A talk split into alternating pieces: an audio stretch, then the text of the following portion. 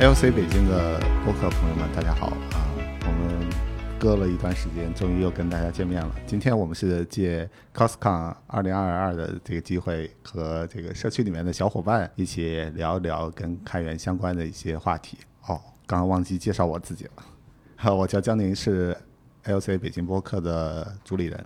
今天嗯，非常高兴，我们邀请到了啊就很多社区上的一些啊好朋友啊。第一个是啊 Ricky，嗯。啊。啊，大家好，我是瑞克，然后嗯。程序员儿，业余开源布道者，嗯，大概这样。好，我们第二位是王德福 Wonderful，啊，对，我是知乎用户王德福，那知乎也是前端开发话题的一个优秀回答者，然后目前在一个开源的创业公司工作。嗯，然后呢，我们的老朋友 呃郑虎，呃，大家好，我是李正虎，目前是在做关于开源软件社区相关的组织研究。啊，还有就是陈永利，好，大家好，啊呃，我是陈永利，我之前在微软工作，现在呃回国，然后做一家这个开源的初创公司。嗯，好，大家的做的事情都跟开源相关啊。那我们今天实际上也是之前做了一些头脑风暴，然后再想一想我们有没有什么什么好玩的一些话题。我们经常会听到一句话啊，就是呃，其实 Nina s t o r s 经常讲的那句话就是 “Talking is cheap, show me the code”。但是今天我们能来到这个会场的呃各位程序员们，其实我们更多的是要多 talk，就是今天的主要话题就是 talk 是不是真的那么 cheap？王德福可以先说一说，因为这个话题好像也是你开始把它引出来的。对，我在很多的社交媒体上的签名就写的是一位语言工作者，呃，我很喜欢这个梗，这个梗，因为 C 语言是编程语言是语言，然后其他语言也是语言嘛。呃，我觉得这些很多事情是相通的，就是一个好的程序员，他肯定是一个好的表达者。就你跟一个好的程序员聊天，你会发现他说话非常的简洁，啊，非常的清晰，这一定是这样的。今天也是开源社的活活动嘛，然后就开源这件事情，它也是一个表达。对，就项目开源肯定有一部分就是为了让更多人看到，对吧？去把自己表达出来。因为很多程序员他们可能不愿意表达，啊，他们可能会因此其实是被剥削的，他们会接触到更少的信息。然后你们闷头写代码就好了，就是可能是他的老板告诉他你你闷头写代码就好了。但这种事情对于程序员来说真的好吗？可能不一定，对吧？然后就是那些就是资源啊那些事情，其实都被市场啊为产品他们都知道了，然后你们是封闭的啊，你们程序员就是只能干活，所以我就会觉得程序员应该更多的去表达自己，这件事情是一个有益的事情。嗯，对呃，其实我这边可以稍微插一下啊，就是前段时间那个幺零二四啊，我们把它定义为程序员的一个节日吧，是给了程序员一个表达自己的机会。但大部分的其实是程序员都会觉得啊，写代码是我的这个核心工作，然后我可能大家也不太乐于去社交，会觉得可能我我这个 social 的这个事情做太多的话，反而会耽误我这个对，降低同呃事对你的评价。对，就我们就觉得就是也就是个礼拜一，而且以前我们公司在幺零二四做的线下活动的礼物，主要都被那些工作不太饱和的其他运营什么同学拿走了，程序员其实还在加班。对主要是什么礼物啊？我比较好奇什。么卫衣啊、贴纸啊啊。然后，如果我觉得换成键盘的话，可能会好一点。对我比较喜欢那个 Hexon，嗯，对，因为这种 Hexon 它就只有程序员能参加。啊，也不一定啊，就是呃，美工啊、前端啊，其实啊，什么我们前端不算是吧？完了完了，录出来了。我这个做后端时间太多了。哎，我我想说一下，就是说，呃，其实我在之前的某段经历里边，然后就好奇这个需求从哪来的，然后我说我是不是跟 leader 说可以，有机会也能去跟上这个前就业务上前端的人去去去去接触一下，然后我基本上得到的反馈就是说，呃，你你你把现在工作做好再说吧，啊，其实我我很想讲一讲讲一个比喻啊，就是说，如果说呃你现在是程序员，或者说你叫工程师啊，无所谓啊，反正编码的工作，这个如果你不出来的话，呃，难听的一个比喻就是有点像你在嚼别人剩下的东西，嚼别人剩下的嚼嚼过的这个产品经理嚼过的需求，你你都不知道为为什么要写这个代码，对吧？你这个这个按钮菜单为什么要这么搞？其实其实都不知道的，所以其实就是别人嚼过了，就可能好几波人嚼过了，到了你这儿，你就剩饭，就就没别的了，你就吃就好了。对，对这个信息是是会有缺失的。嗯从我做开源的那个经历来看的话，就是开源给了程序员一个非常非常好的一个机会。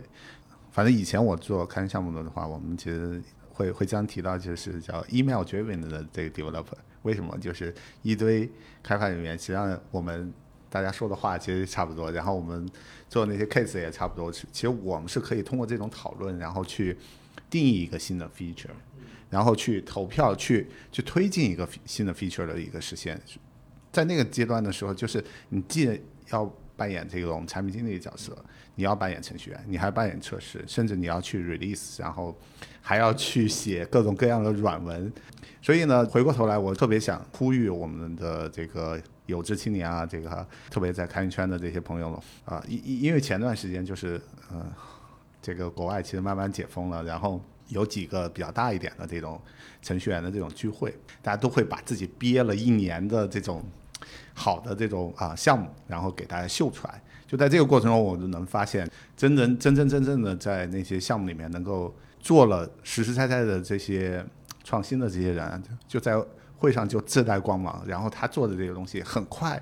就能被大家啊就吸收，然后真正就用在实践中。所以在这个过程中，就是我觉得可能对于这种开源程序员的一个呃最大的一个法宝，或者激励他不断的去创新的一块，就是要给他一定的这个舞台，然后去去上面讲。反正我之前是在那个啊、上海那个 KubeCon。然后去做一个跟 Camel 相关的一个 demo，当时光写那个 slides 的话会比较简单，但是我要呃在 GitHub 上面把那个整个项目全部都跑通，然后能把它能秀上去，然后这块的话我差不多花了花了快两个月时间，还要跟另外一个同事一起来讨论啊，然后我们甚至还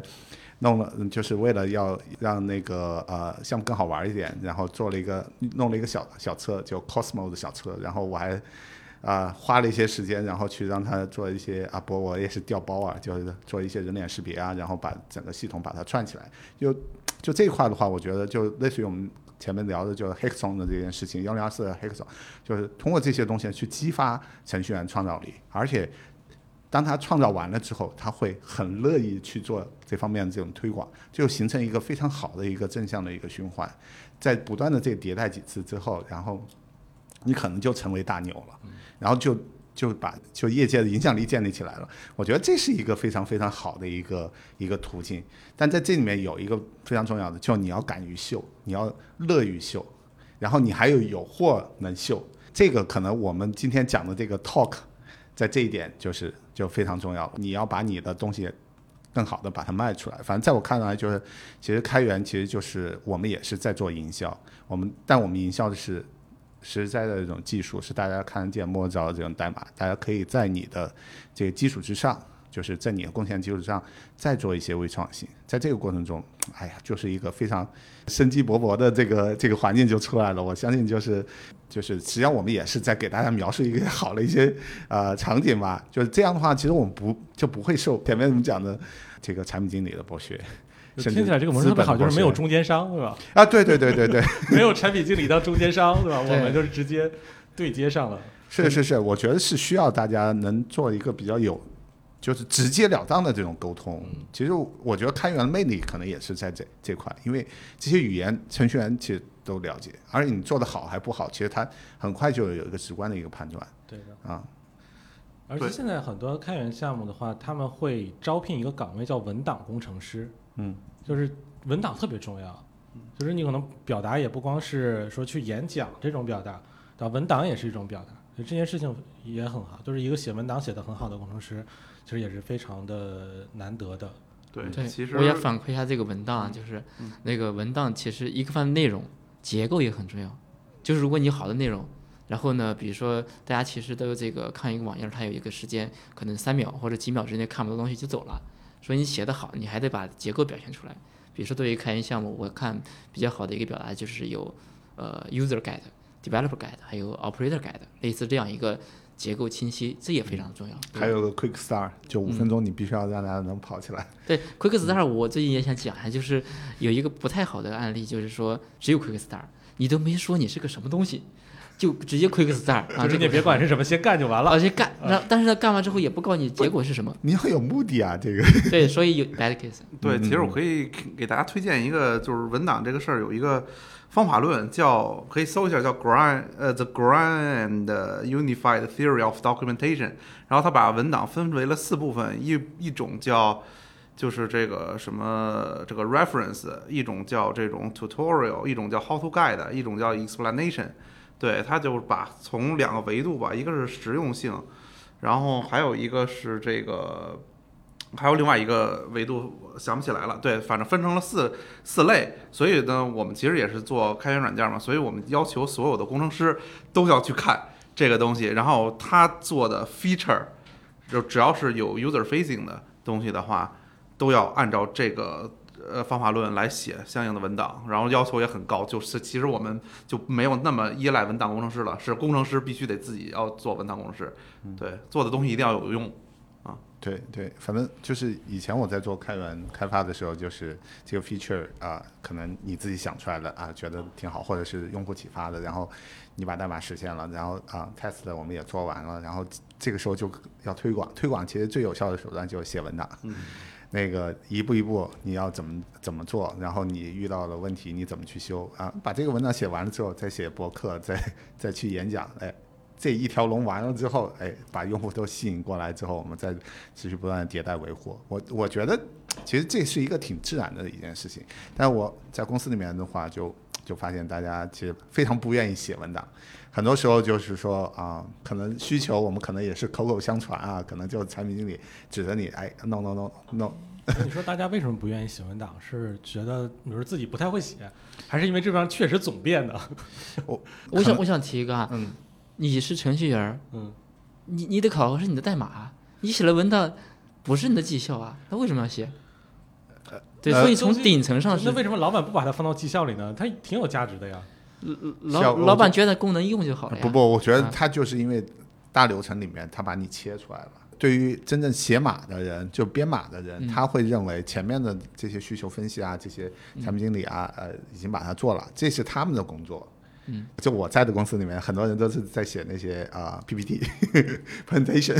就是就跟大家来进行沟通，然后画各种各样的图，然后哎，最后啪到那个编码的时候，啪这这有很大的一个一个断层，然后啊、我觉我之前就听微软的公司，就微软产品经理其实要写那些 spec，嗯，就是这个其实他要把把很多东西很详细的描述出来，但实际上就是我在公司里面其实很少。见到过这种东西，但大部分大家因为要跟领导汇报，因为我们可能更更多是像那种自上而下的这种 这种管理方式啊，就就导致于就是呃你要先去说服领导，就你有个 proposal 的话，你可能想先说服领导，说服完领导之后，然后哎我们决定要做这件事情了，有资源进来了，然后哎康康康的。相关的一些产品经理啊，或者是一些支持的一些东西，然后上来的。然后真正到程序员的话，可能就是给你一个方法，或者啊、基本的这些业务逻辑都已经给你定定好了，然后你就去写实现了，大家就变成一个工具了。我就做一个翻译的一件事情，然后后面出问题，就程序跑不了的话，那你就来做维护。那基本上就是把程序员圈得很死啊，你就只跟那坨代码打交道就完了。所以，所以我觉得可能在这个层面上面，就会大家会就整个的这个导向就会觉得，哎，程序员就是一个工具，对嗯，就就就导致于他他的这个发展可能也会受受限，而且基本上是会三十五岁，大家就会要想，我是不是该转管理了？然后写的写的比较好的代码的这些人，康康康又去又不写代码了，又去做其他的事情。对，那个回来说这个不爱写文档这件事儿，我觉得很多工程师实际上是代码是有点给自己写的这种感觉，就是他不嗯 care 对对对对给给别人用。是对对对，有的时候你其实说实话，我要自己做一个个人的那个 这个 project 的话，我自己就写写录一堆代码，然后我也懒得写文档。对，这个这个其实是一个，我觉得也是一个人之常情吧。但是实际上，大家要知道，你要是做，你要想让你的职业有发展，你做的东西一定要有人用的，就是这个。呃，所有的这个东西都这个只有有人用了才有意义。对，所以这样来说，你去做一个开源项目，是不是会对你这个意识有很好的训练？嗯，对对对，对我觉得真的非常非对对对常重要。，嗯因为因为在 GitHub 上面其实有很多很多的项目都开出来了，但绝大部分的项目可能都没有什么文档。而且我在我带的人这块的话，我发现他们其实没有这种意识，他觉得我把功能实现完就完了，然后最多有个人就是做一下 review 或者就是看一看我这个东西是不是能跑。那么你的人如果给你报排期的时候，他排期说我这边开发五天，连调三天，写文档写两天，你接受吗？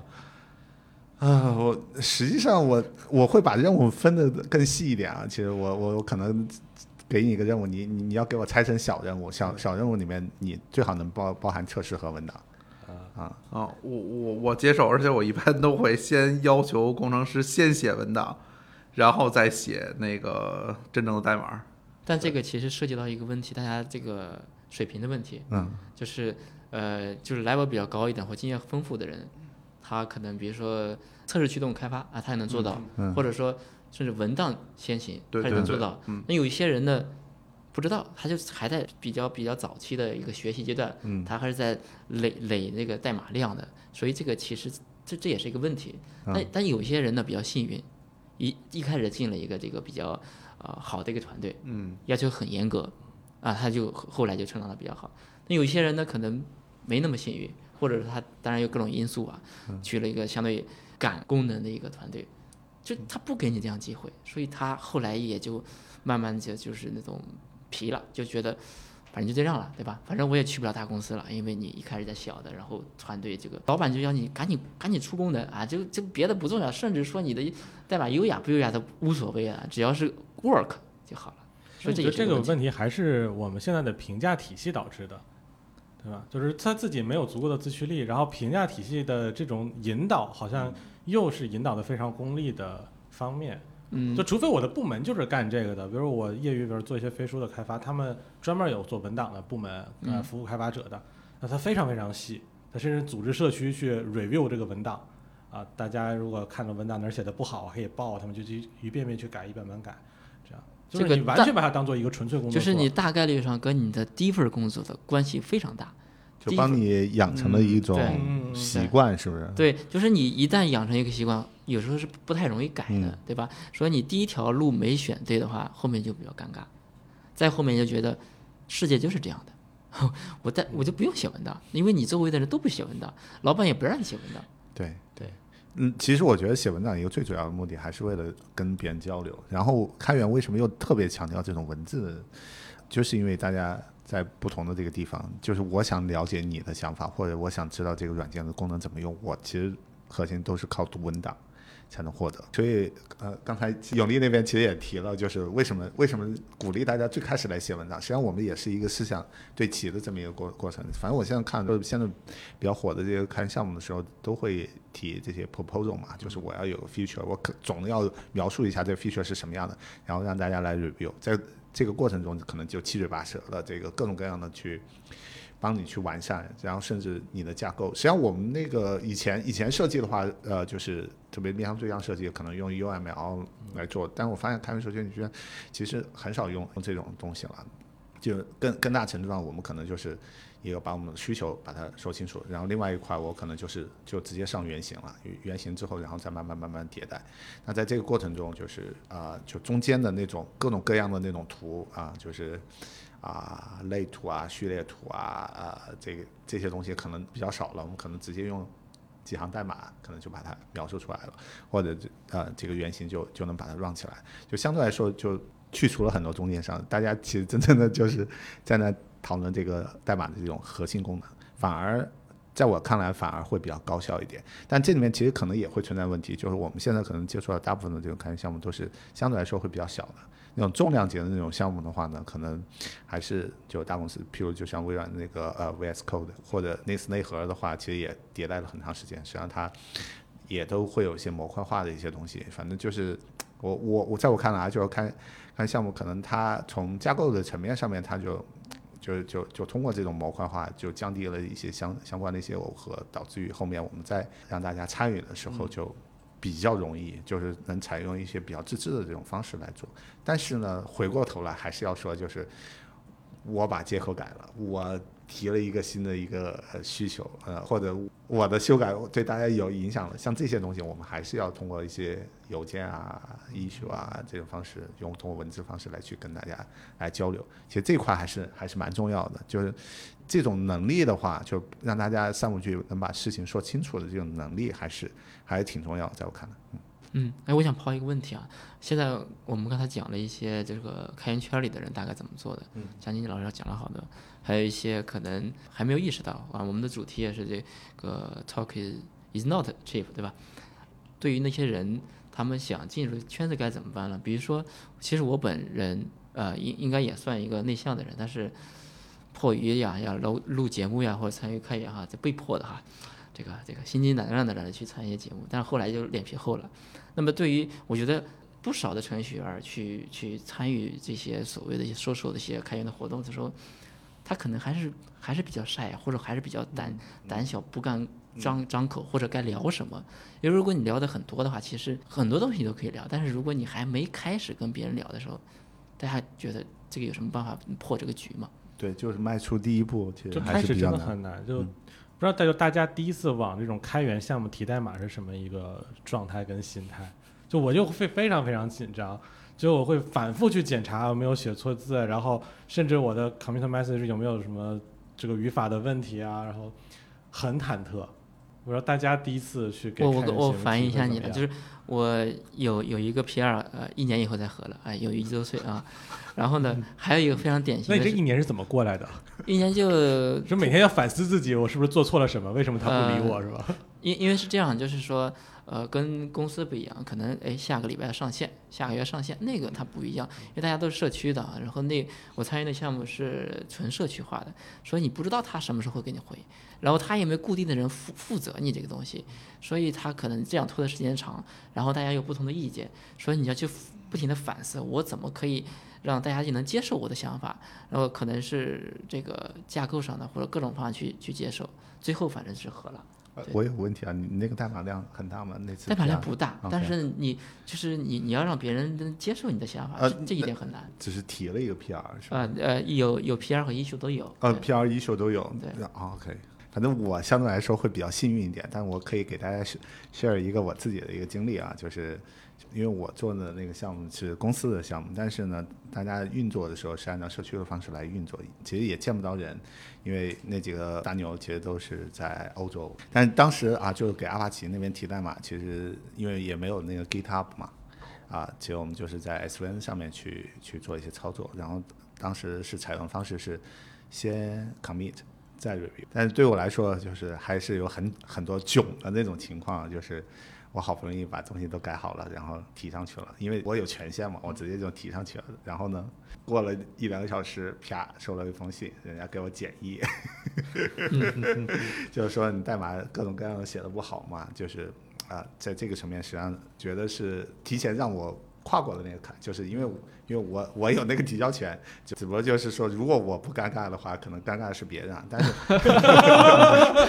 但重要的一点的话呢是后面我会特别小心，就是尽量去避免出现那种情况，但你总会要。越过那个阶段，就是你从不了解到了解，其实更多的是还是要跟社群去，或者跟不管是项目里面的人啊，或者你能求助的人去寻求一些帮助之后，然后他当然是会很乐意去帮你了。就是你哪写的不好，他会给你一针见血的写出来。如果是拼写错误了，那我们可能就会下次要注意啊。那我们就当时用 Eclipse 就找插件嘛，就找那种所以我觉得理解就是你，其实鼓励大家在趁着年轻不懂事的时候，先把这个第一次提了，对对对对对先提了，哎，把我觉得这个门槛迈过去。是是，就是你脸皮足够厚了之后，其实你这事儿其实也没有那么那么难难受，呃，虽然我知道我这个黑历史可能就一直都在网上，但其实也大家也不也不会去真正深挖。我估计我哪天有兴趣考古的时候，我可能会把这个翻出来啊，就给大家做一个反面教材吧。然后啊、其实更多是你内心的一个强大，因为我们当时在中国这个研发区大部分都是新人。然后我们提的代码就特别容易被那些啊、就是 senior 或 principal engineer 的 challenge，然后我感觉他们很有很强的这个优越感，就导致于我们其实是有些时候真的是很害怕去说错话，但我觉得实际上是没有没有那么恐怖，你你说错就说错吧，反正就是后面尽尽量避免。我觉得当时带来这个好处就是说我不断在邮件列表里面去跟大家去聊，然后我我会把这个当成是一个练级的一个手段。然后你就去多说，虽然有些语法错误，其实大家也大大概其实能了解，但过了两年之后，情况完全变了。以前都是我们去问别人问题，然后后面因为那些大牛也慢慢撤了，然后我们也成长起来，然后就变成，喂，不知名的人说在在邮件列表问我们问题，哇塞，我终于要这个媳妇熬成婆了。回回馈社区，就是你也要对这些人友好一点了。对对对嗯对对，其实其实在这个层面上面，我觉得就是一个知识的一个传承。其实我们无非也就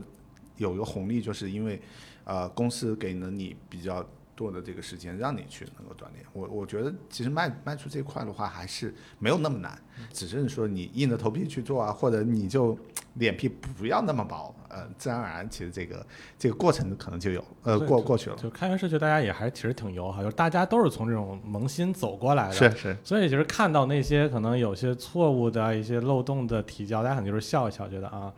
反正一个新人又来了，对不对？我告诉你，嗯嗯你以后哎注意就行了。我想讲另外一个点哈，就是说提 PR 的时候，还有一个情况是说，呃，有一些比较成熟的社区，也 contributor，然后或者 maintainer，然后给你提很多 comment，我遇到过特别的，就跟那小学写作文，然后那红笔全改过一样。这时候其实呢，我建议大家就是放下姿态，就是首先是放下你情绪上的东西，因为你在团公司团队可能会觉得这个你的 leader 在挑刺儿，对吧？那其实你就把它理性的就看，哎，你就是人家提的那个仔细看，因为有的人会比较好，会给你个 link，比如说我之前写的 Java Doc 写的不太好，人家说哎 Java Doc 的规范在那儿放了，你就就翻去，可能是英文的，你就硬着头皮去看一看。所以其实你我你只要呃理性的对待这些 comment，就就没关系，因为他就是呃从他的知识的一个角度觉得这块儿可能有更好。我觉得你换个心态。想，就是嗯这是一个可能年薪一百多万的人，花了半个小时时间给你做的私下辅导，啊对不对？你是赚了的。对对对，我想讲另外一个哈，就是说你你提到我，就是我参与这个设计好长一段时间之后，发现，呃，经常跟我互动的那个人在领英上偶尔看到他是个博后，就我在公司里几乎很难遇到这样一个情况，就是你你不知道他他非常热心，然后你就发现他居然不是后，对，人家给你打了二十个红圈，说明你这还能帮，对不对？人真不想理你，就是直接全部打回，全不行。对对对，那种就比较难受。所以就是你就就不用担心，你就就改就好了。当然你要认真改啊，那一定是认真改，不是说随便改也就过去了。但你一定去认真改之后呢，就我觉得，我觉得你想，这是完全是一个正面例子，就这是嗯非常友好的一个行为，嗯嗯，就非常耐心的嗯去，对对。真是真的是在帮你。但如果你把你的情绪放进去就，哎，我辛辛苦苦搞了一堆代码，这这个是不行。我代码放这儿，爱要不要对吧对？对，这就这这就不对了啊啊！不是一个正确的提代码的对对对心态啊。对对是是然后我想分享一个，就是一个小建议吧，就是大家其实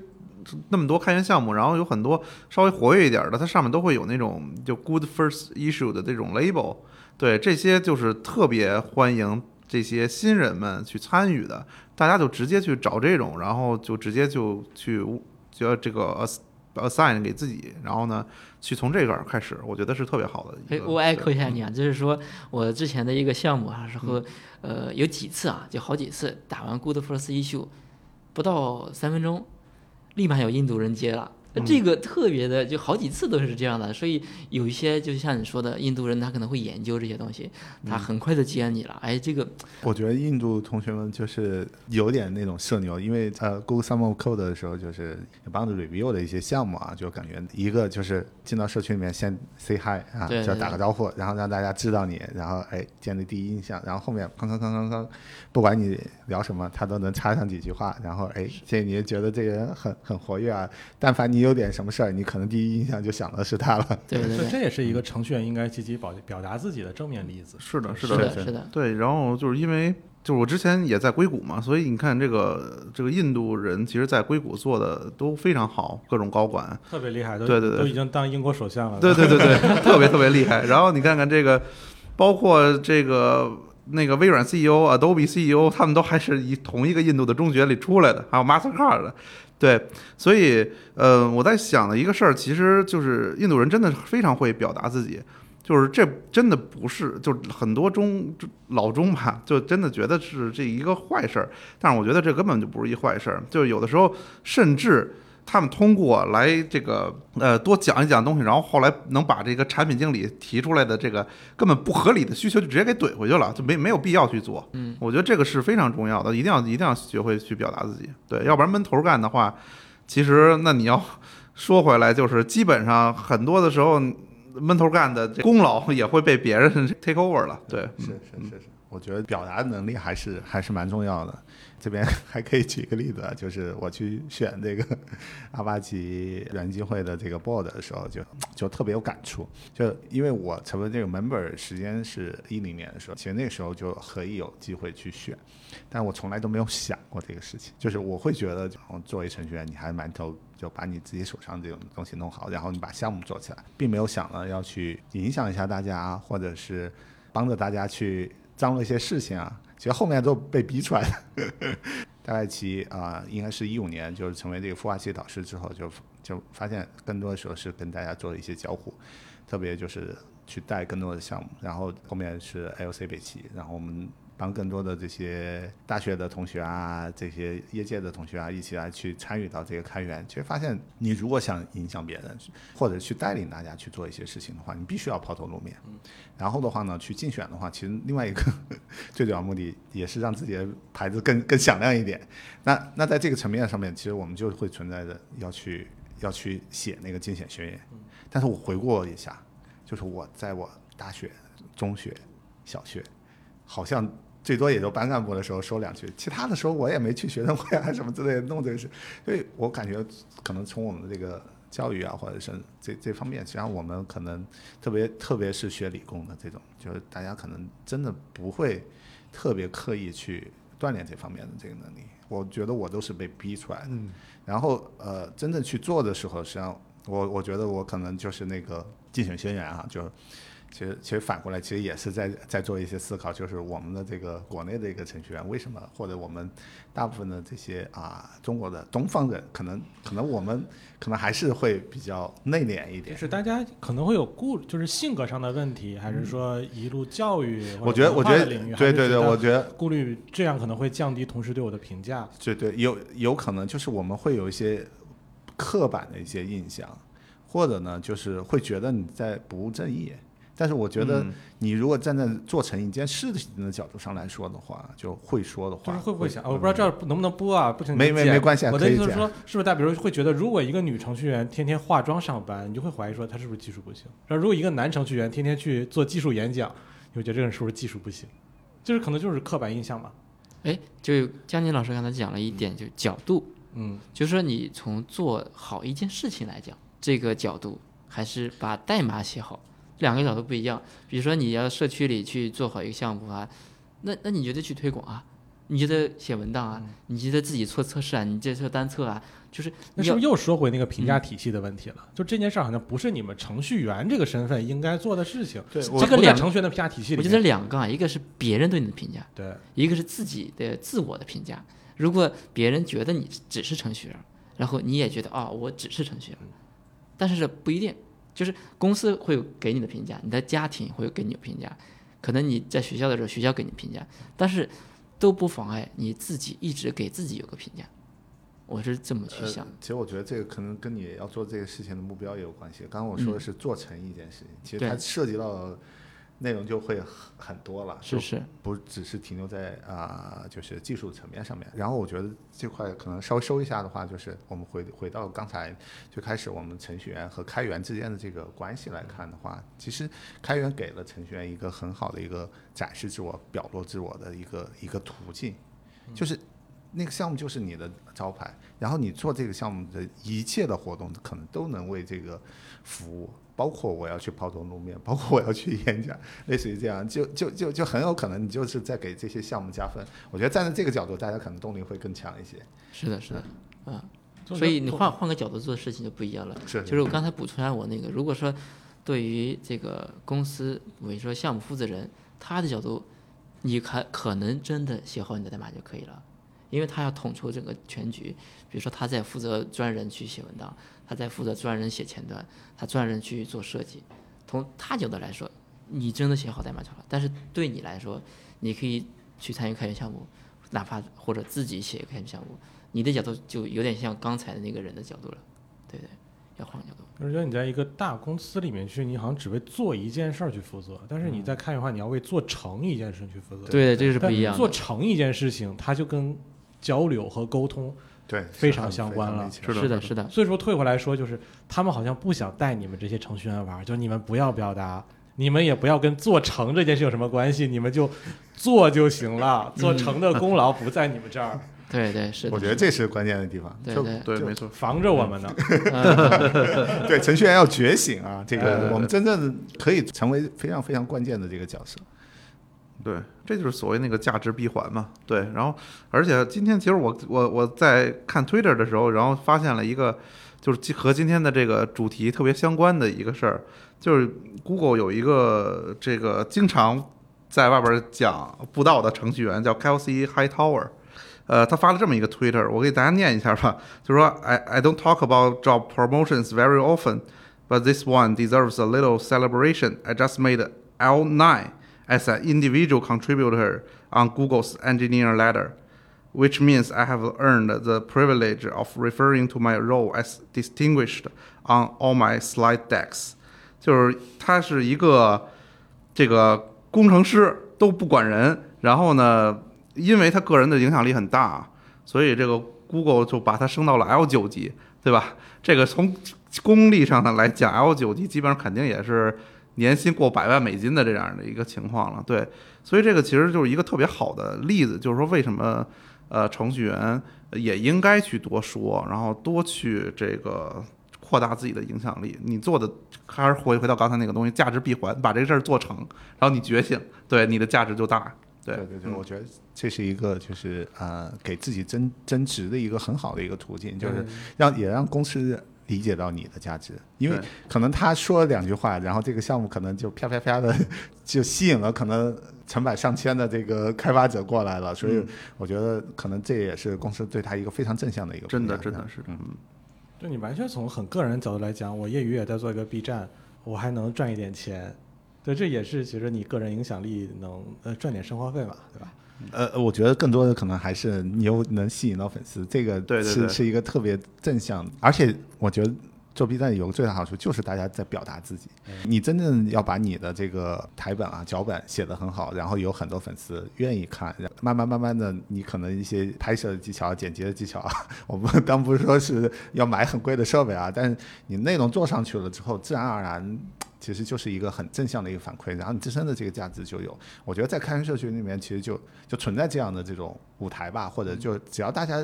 愿意投入，愿意去去展示自己的话，你就能形成这种价值闭环，然后逐步逐步的就成长起来。对，哎而，其实这个闭环的话，就是说你在公司体内，因为它是分岗位的，嗯说它有闭环，但是很长，但开源社区里就很短，或者做 B 站，是的，你做得好，你就有粉丝。当然还有其他因素啊，所以其实做开源相当于把这个闭环，把中间商给干掉了，对对或者很快就是那个闭环了，对，不对？是是。嗯，是。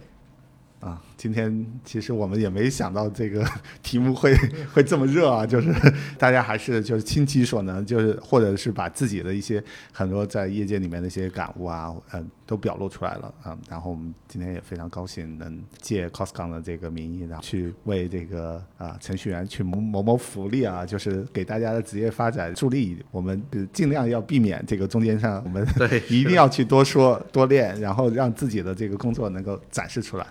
啊、那我们就是每个人一句话稍微总结一下。好，我们先从德福开始啊。那就总结今天我们的主题就是拥抱开源，对吧？干掉中间商，对吧？程序员要站站起来啊，也勇敢的表达自己，对不对？嗯嗯，好，Rick，OK，嗯、那个我其实刚才一直呃想想说一下的这个，呃，能想到圆圆球觉觉觉醒了哈，星球崛起，啊星球觉醒星球，OK，星球觉醒啊，这个我啊们程序员的对程序员这个梗啊，然后所以其实呃，我们真的可以觉醒一下，我们可以做更多的事情啊，不只是说吃别人嚼完的饭。嗯，我这边其实想说的就是，大家呃不要害怕去这个参与这个开源运动，因为开源社区大家都是特别特别这个友好的，对，然后基本也都会就事论事，然后我。反正我干了这么多年，没见过有人人身攻击的，所以大家一定要呃把心态放平，然后呢，这个勇敢的去参加这个开源，然后也会让你的这个整个个人职业生涯得到非常大的提升。就哦，大家好，那今天其实我学到特别多，然后我作为一个观察者的角度来讲，我对我来说感触最大的可能在于说公司和社区开源这两个 两个不同的组织结构，它其实对于程序员、对于开发者有一个不同的一个制度安排。我们可能在公司里边只是把你当做一个螺丝钉，他对你的期待是，哦，我刚刚听到特别好的一句话，希望你是只仅仅是做成做做一件事情。但是如果你是在社区里边的话，更多是看到的是你一个整全的一个职业发展。他希望你是做做成一件事情，这两种不同的一个目标导向，其实带给个人的一个职业成长是不同的。对，所以也是希望能够有更多人参与到这个舞台里边。嗯好，那我们今天还还碰撞出了很多其他的一些啊、话题啊，也希望就是我们的听众能够进一步留心，然后我们后续还会就是邀请我们的这嘉宾来把这些话题我们再深度的聊一聊。我们今天的这个呃节目就到这里面，然后如果大家对我们的节目有什么期望或者有什么想让我们聊的，也可以跟我们啊、互动啊，就是我们的这个。互动方式的话，就是 AOC 北京的这个公众号，还有呢，就是我们后面可能也会有更多的这种粉丝群，然后让大家能够近距离来做一些交流。好，那我们今天的这个播客就到此结束了，非常感谢大家的聆听。好，拜拜拜拜。